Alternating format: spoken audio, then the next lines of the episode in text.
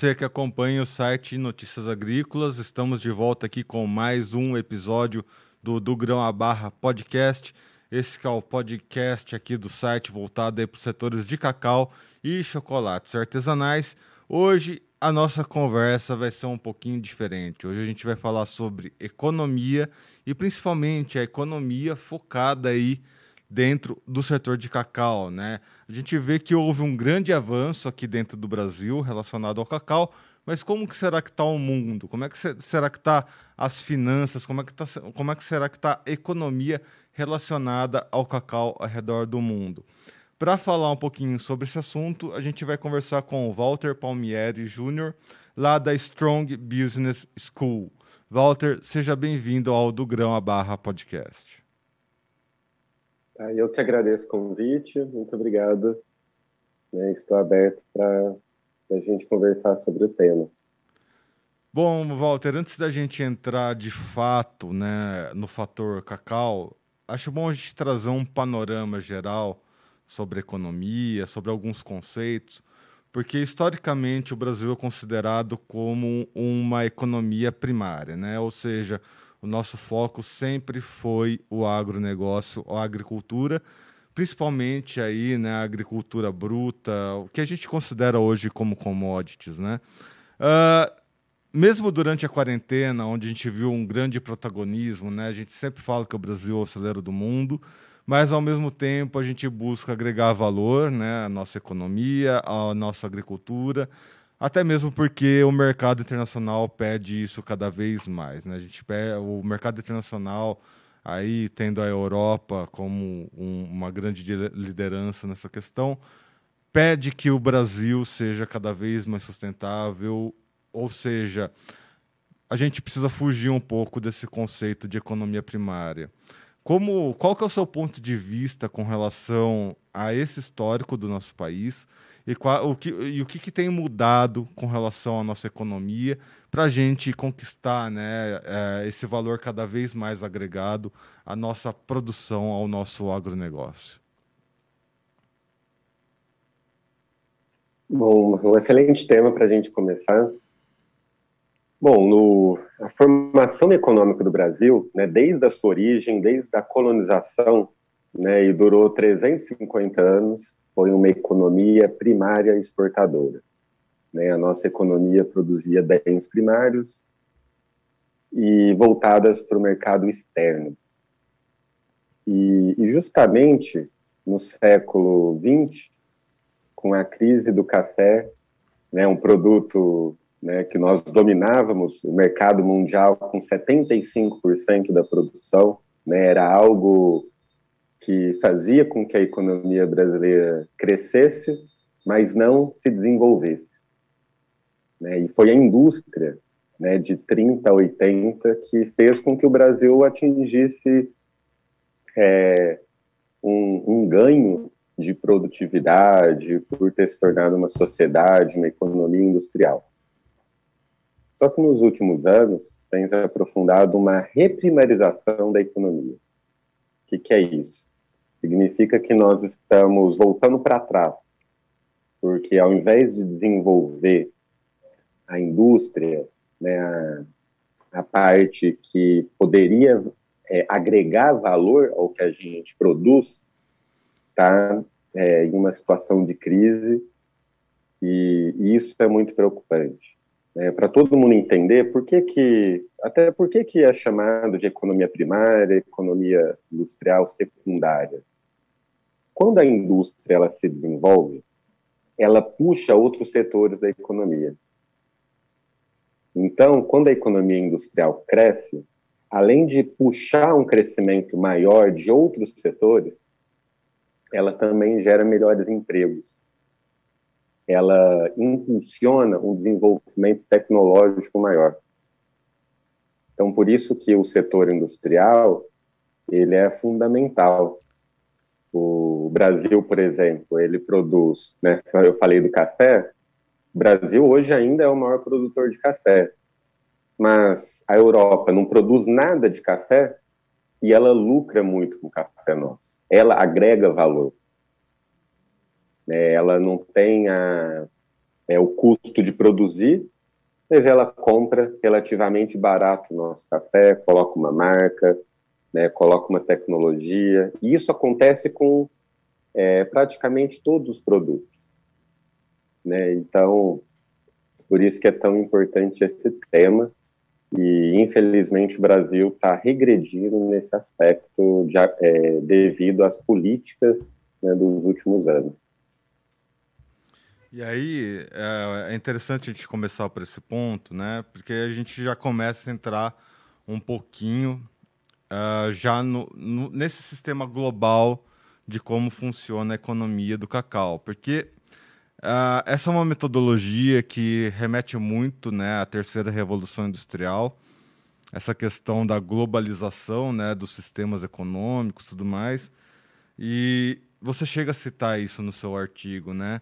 em como o cacau, às vezes, ele precisa viajar longas distâncias para se transformar em chocolate. Né? Você usa o exemplo aí uh, do chocolate africano, que vai para a Europa, né? e na Europa ele é beneficiado, agrega valor, até chegar aqui no Brasil. Uh, esse é um sistema né, que tem sido trabalhado né, desde a terceira revolução industrial, só que atualmente a gente vive a quarta revolução e alguns lugares já começam a discutir até a quinta revolução industrial com a chegada aí do 5G e tudo mais.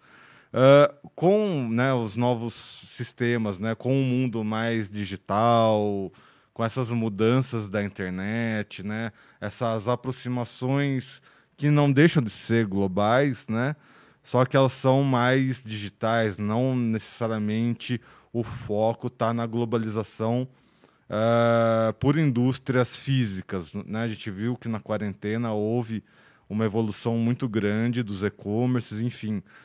Só que há um crash né, global, em parte por causa do coronavírus, em parte agora por causa de guerras, e a gente acabou dependendo de insumos que vinham de países que estavam fechados há um grande crash. Ou seja, por um lado, a gente tem né, essa digitalização, mas por outro lado, parece que a gente, né, como você comentou na, na sua primeira resposta, a gente ainda tem um pezinho lá atrás, né? É, essas incoerências do, da economia atual que me chamam tanto a atenção. O que, que, você tem a dizer sobre o assunto, né? Em que pé que a gente está? Na terceira revolução industrial ainda? Ou a gente já, já evoluiu a ponto de entender uma globalização mais digitalizada, já né, nesse conceito da quarta revolução, caminhando para a quinta revolução? Aí. Qual que é a sua opinião? Então, eu, eu acredito que o Brasil ele está se inserindo né, na quarta revolução industrial, é, modernizando alguns setores né, de serviços, da indústria, poupando mão de obra, a tecnologia ela promove isso, ela ganha produtividade e ela torna o trabalho mais redundante. Né, ela tira mão de obra, mas ela também coloca, né, ela gera empregos que exigem um nível de qualificação maior, um nível é, de salário que se paga melhor. Só que esse salário, esse o, o que desenvolve a economia tecnológica, não é aqui, não fica localizado no Brasil. Então essa tecnologia ela é absorvida, é, ela é absorvida aqui por algumas alguns setores que se modernizam, mas é, gera poucos ganhos né, para o Brasil. Tanto é que o, o mercado de trabalho né, no país, ele tem tido uma regressão né, nos últimos anos. Né, os empregos que mais é, se gera no país não são empregos que estão ganhando altos salários, ao contrário, né, tem contribuído para regredir a média salarial do país. E isso que se discute, né, do, do país ser um grande exportador de alimentos, né, de é, essas campanhas que possuem, né, de, de valorizar o agro, acaba sendo uma campanha de marketing, justamente porque os setores eles precisam de políticas, né? A, o, o que desenvolve, né, o que faz com que o país se caminhe mais para um lado ou mais para o outro é um conjunto de políticas econômicas direcionadas né, para determinados setores. E, e o agro, é, nos últimos anos, tem ganhado isso, né, ganhado muito incentivo, muito empenho do governo para que esse setor progrida. Só que, tá, é celeiro do mundo, mas isso não está desenvolvendo nem a segurança alimentar do povo brasileiro. Em pesquisa recente, eu tenho um, eu tenho um canal que eu criei recentemente que eu discuto economia e alimentação. Né? Para quem tiver interesse, é, se chama Comida Economia, tudo junto. E recentemente eu fiz um post mostrando que nos últimos anos o número de toneladas que a gente exporta de alimentos para o mundo né, teve um ganho absurdo, né, um ganho absurdo de é, é, milhões de toneladas. Só que no mesmo período, né, a, a fome no país, as pesquisas relacionadas à segurança alimentar regrediram. Então, como pode um setor se dizer, fazer um marketing que está contribuindo para um progresso, sendo que no próprio país que está tendo essa, esse enorme crescimento de produção, né, não está vendo o, os seus efeitos positivos. Conceito que eu acho muito importante, né, eu acho que atrelado ao desenvolvimento, é de soberania alimentar. Acho que um povo ele tem que ter um poder de decidir o que se produz e o que se consome de alimentos no país. E acho que o Brasil, né, uma economia que é voltada para produzir apenas com uma prioridade para exportar, acaba não contribuindo para o desenvolvimento. E sabe por quê? Sabe por quê que um estilo de economia nosso hoje não desenvolve? Porque uma economia que, para crescer, depende da demanda externa, tanto faz se o povo do país está passando fome, está com bom emprego, porque são setores que não precisam da renda, não precisam da renda do brasileiro para crescer. Agora, quando a economia cresce pela indústria, olha como que muda. Porque uma, um país que cresce pela indústria precisa do povo com renda, com emprego e com renda é, elevada para consumir o que é produzido. No nosso país, não. Bom, uh, você citou aí, né, que é sobre segurança alimentar e soberania alimentar, né? Uh, e aí a gente aqui já começa a pincelar uh, o cacau em si, e aí, trazendo aqui, inclusive, né, os chocolates artesanais, que é o grande foco aqui do podcast, né? Quando a gente fala sobre segurança alimentar e soberania, a gente já imagina de imediato né, aquela pirâmide de segurança, né?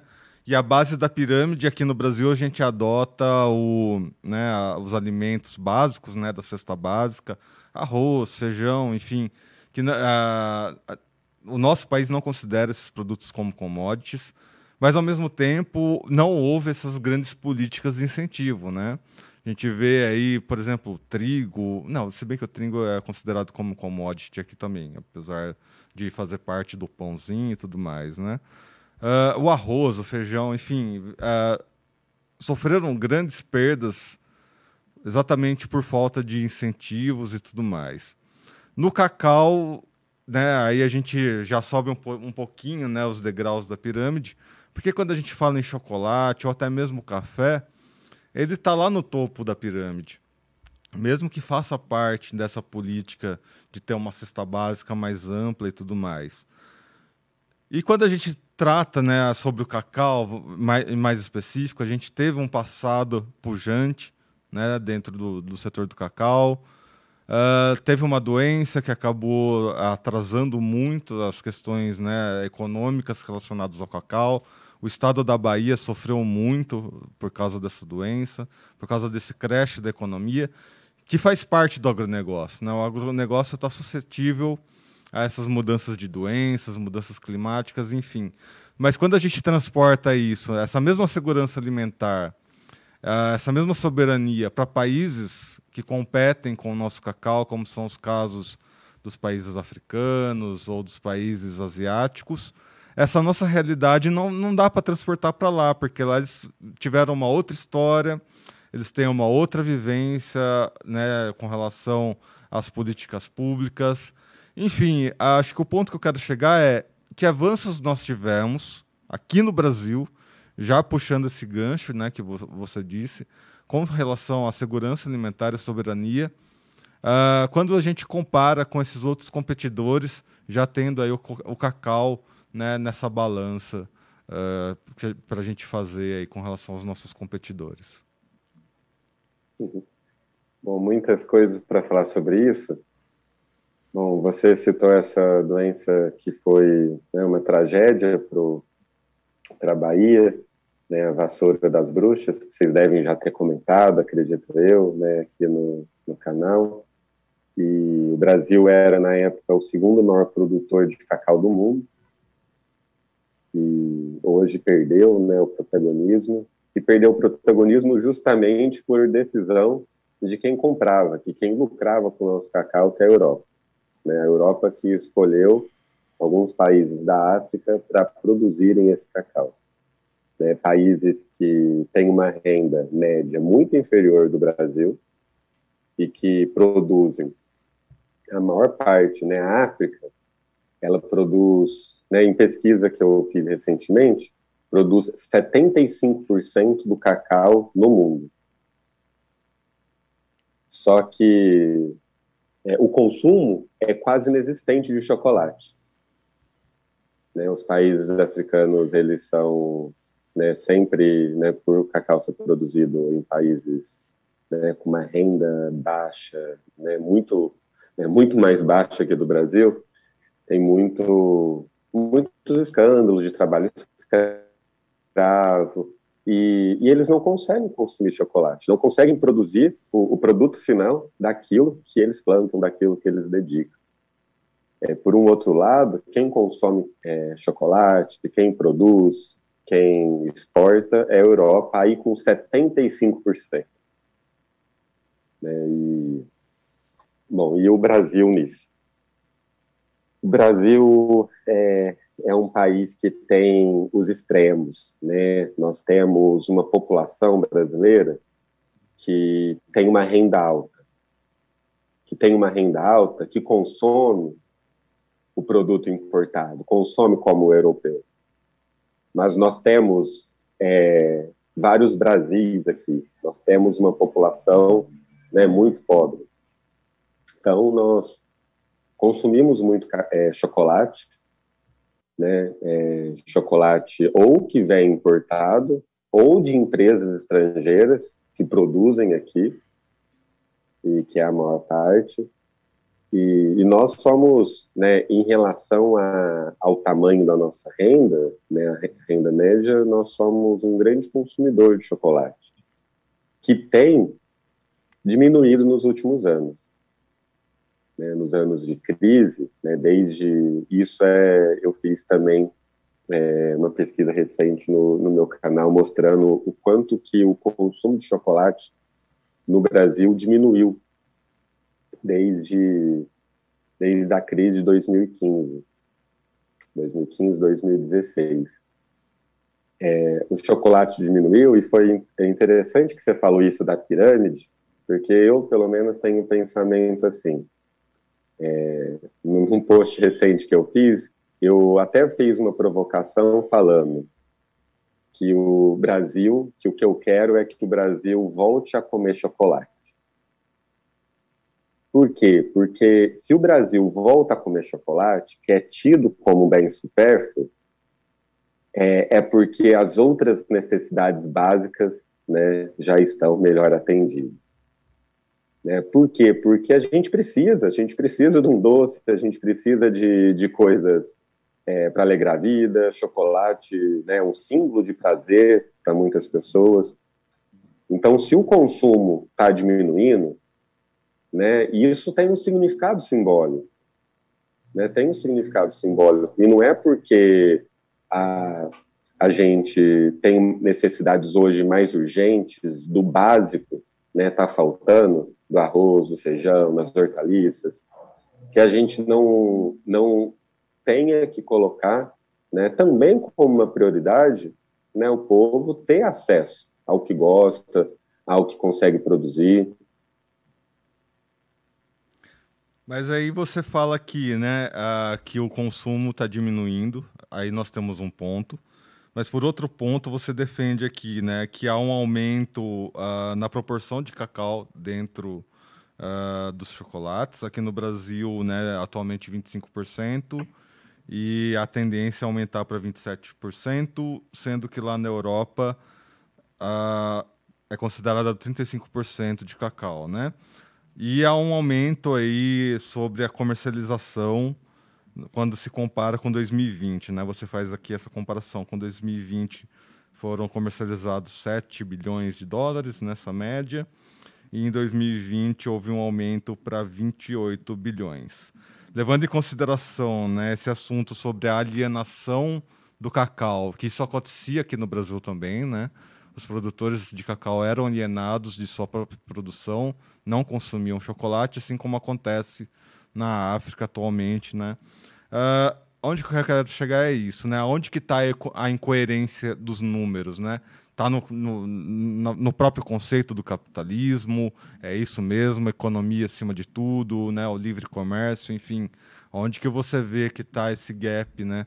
levando em consideração que, de um lado, temos alienação dos produtores sobre sua própria produção, mas, do outro lado, esse aumento vertiginoso né, uh, de comercialização mundial de cacau e chocolates. Bom, é, você citou né, essa questão da legisla legislação brasileira, que é muito importante, que para ser considerado chocolate na Europa precisa de ter 35% de cacau, né, e no Brasil 25%, é, teve uma mudança para 27%, mas com a indústria tendo 10 anos para ter que se adaptar, né, uma vitória da indústria.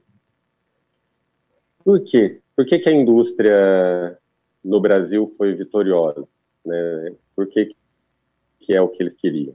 Porque num chocolate, se a gente pega todas as composições, né, o produto mais caro é a manteiga de cacau, em segundo lugar é o pó de cacau. Então, se você precisa de ter menos cacau, você tem, para ser chocolate, você tem uma economia de custos né, por parte da empresa. Então, então, por isso que né, as grandes empresas, claro, um chocolate melhor, artesanal, já tem né, essa quantidade. Aí o que eu estou falando é da grande indústria, aquela que mais vende, aquele chocolate que é mais comum de ser consumido no Brasil. Né, tem uma quantidade menor de cacau do que é, do que o chocolate que os países desenvolvidos estão consumindo. E por exemplo, eu fiz uma pesquisa recente e eu vi que o, a manteiga de cacau, que é a gordura do cacau, ela é 40% mais cara que o pó de cacau. E pode perceber que todo chocolate, né, praticamente todos os mais vendidos, que você encontra mais facilmente, a gordura do cacau ela compete com a gordura hidrogenada, que é a gordura vegetal, que é muitíssimo mais barata. Né, para o paladar, para quem entende, é infinitamente inferior, e só que é o mais comum, né, é um barateamento. Então a indústria ela, ela quer isso, né, ela consegue, né, aí são setores diferentes, né, da economia né, o produtor de cacau que está conseguindo vender o nosso melhor cacau para ser produzido né, chocolate em outros países e, e a indústria de chocolate querendo economizar o máximo possível Então, tudo de ingrediente que pode comprar mais barato para compor o chocolate, né, é o que a indústria vai fazer. Né, e, e ela consegue né, força é, na legislação, na regulação, para fazer o que é do interesse deles. Bom, polêmicas que acabam envolvendo, né? Até recentemente o óleo de palma foi proibido né, na Indonésia, enfim, né? Coisas que fazem parte aí desse grande universo das indústrias. Eu acho que isso faz parte do jogo. O comportamento vem mudando, né? A gente tem esse tripé de certa forma, né? De um lado preço, de um outro lado qualidade e por um outro lado, né, o retorno econômico para os produtores rurais. De uma maneira geral, para a gente finalizar, né, como é que você vê essa questão no Brasil, né? Ah, quais foram os principais avanços que aconteceram aqui no Brasil? Já considerando, né, também uh, que os pequenos produtores de chocolate, né, chocolates artesanais, uh, houve um crescimento, né? Houve uma maior busca por produtos saudáveis, a gente viu isso durante a quarentena, tanto no, nos cafés quanto no, no, chocolate. Houve uma maior busca por alimentos saudáveis, há uma tendência por uma alimentação mais funcional, por exemplo, nessa né? busca pela saúde. Mas como a gente, né, como você comentou no começo da, da, né, no, da entrevista, isso são preocupações para quem já não está mais na base da pirâmide da segurança alimentar, né? É para quem já está em degraus acima. Qual que é o caminho, Walter? É, quais que são as perspectivas que você pode trazer para o futuro da economia relacionada ao cacau aqui no Brasil? Bom, isso envolve né, parte da, da minha tese de doutorado, que se intitulou Gourmetização em uma Sociedade Desigual, que eu defendi em 2017 né, a gente ainda estava num contexto econômico, que eu estava analisando, contexto de crescimento econômico, e, e, isso gerou uma maior segmentação do mercado. É o que ocorreu no, no país em vários setores, no café, na cerveja e no cacau também, né, em vários produtos, né, no chocolate. Que é o que? Uma parcela da população né, ficou mais interessada e não, não quero comprar esse chocolate que é o que a indústria quer nos empurrar, que é pouco chocolate, que, que faz de tudo para ter uma economia de custo absurda, mas não entrega um produto final tão agradável. E, e isso impulsionou criação de nichos de mercado, segmentação, né, envolvendo valores modernos, né, como você disse, de cuidado em relação ao meio ambiente, em relação à qualidade do é, social, do trabalho, do produto final, do orgânico, do paladar, né, inúmeras qualidades, valores, né, incluindo no, nesse produto final. É, esse processo, né, que começou principalmente em meados dos anos 2000, é, mesmo com a crise, né, não, não teve o mesmo crescimento né, daquele período, mas né, o que eu venho acompanhando é que esse segmento continua forte. Continua forte, principalmente porque a média do brasileiro né, de renda está mal. Sim. A, a renda per capita hoje é menor do que a de oito anos atrás. Só que existe segmentos da sociedade, né, de classe média alta, de pessoas mais ricas que é, que estão com condições ainda, né, que não tiveram uma regressão da renda é, e têm condições de consumir, né, um chocolate de melhor qualidade. E isso, é, mas pensando no lado do produtor de chocolate, eu acho, eu vejo com bons olhos, né, Acho que é, que é uma forma da economia se valorizar. Por quê? Porque o chocolate, o chocolate de, de qualidade das mais comuns que a gente vê mais facilmente, é, elas são dominadas por indústrias muito, muito grandes que produzem numa escala absurda e é difícil de você concorrer. Então, é, o que sobra para muitos produtores é encontrar espaços em nichos, né, em nichos, né, de pessoas que, olha, um chocolate, um exemplo do cacau lá da Amazônia, né, produzido com tais valores, orgânico, é, que tem uma qualidade única, né, diferente, você não vai encontrar em nenhum produto, mesmo importado. E há, há espaço para esse produtor.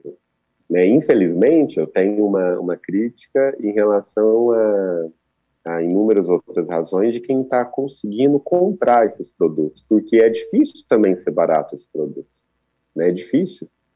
É, mas isso não impede né, que a gente valorize esse produtor, esse é, de, de, chocolate, que está fazendo o máximo de esforço para agregar valor aos seus produtos. Né, isso, ao meu ver, é muito importante. Muito bem, é tudo uma base de uma grande balança, né? De um lado produtores, de um lado consumidores, no meio as indústrias aí trazendo né, mais um peso para essa grande balança. Cabe a nós tentar entender um pouquinho mais né, sobre essa economia e fazer o nosso melhor para dar mais dignidade ao produtor de cacau. Acho que essa é a grande questão no final das contas, né? Dignidade para a gente não ver situações né, como essas uh, quando a gente vê essas notícias de trabalho análogo à escravidão, né? Isso que é inaceitável e também ver nossa população, né, ou a população de qualquer parte do mundo aí passando necessidades uh, desnecessárias, né? O alimento está aí, né? Acho que a distribuição pode ser feita de uma forma mais igualitária. É tudo uma questão de encontrarmos um bom equilíbrio. Uh, Walter, muito obrigado então pelas suas informações pela entrevista que você nos concedeu. Seja sempre bem-vindo aqui ao nosso podcast, ao site Notícias Agrícolas.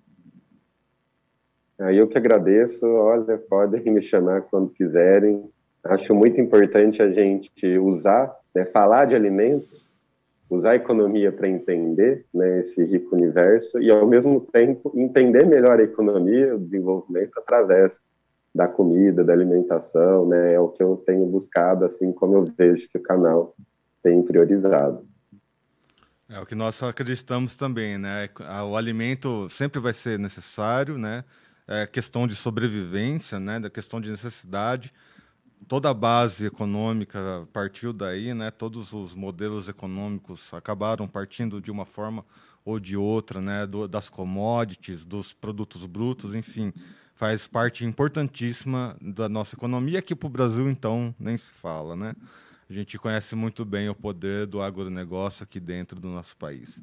Muito bem, amigos, lembrando então que estamos em todas as redes sociais. Estamos no Twitter, no Facebook, no Instagram. Você que acompanhou esse podcast pelo YouTube, lembre-se né, de se inscrever no canal, ativar o sininho né, para receber as notificações e, claro, deixar aí o seu like para sempre estar tá atualizado e, enfim, né, não perder nenhuma novidade aqui dentro do Notícias Agrícolas, dentro das nossas plataformas, das nossas mídias. Lembrando que o Notícias Agrícolas está comemorando 25 anos de, de existência e uma parte dessas comemorações é a segunda premiação aí, né, da melhor história de um agricultor. Aqui na nossa home do site, lá embaixo, né, entre os nossos destaques, você vai encontrar essa premiação. Acesse esse link para entender um pouquinho mais como participar, mas é, é basicamente você enviar as nossas, a sua história aqui para nós. Você, produtor de cacau que acompanha aqui o podcast, envia sua história para gente, para o nosso WhatsApp, que vai estar tá ali né, na, nas regras de envio da história. Conta a sua história, conta a sua realidade.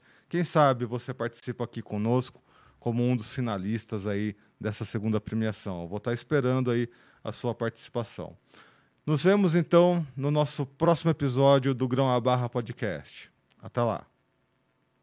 Participe das nossas mídias sociais no Facebook Notícias Agrícolas, no Instagram, arroba Notícias Agrícolas e em nosso Twitter, arroba Noteagri. E para assistir todos os vídeos, se inscreva no YouTube, na Twitch, no Notícias Agrícolas Oficial.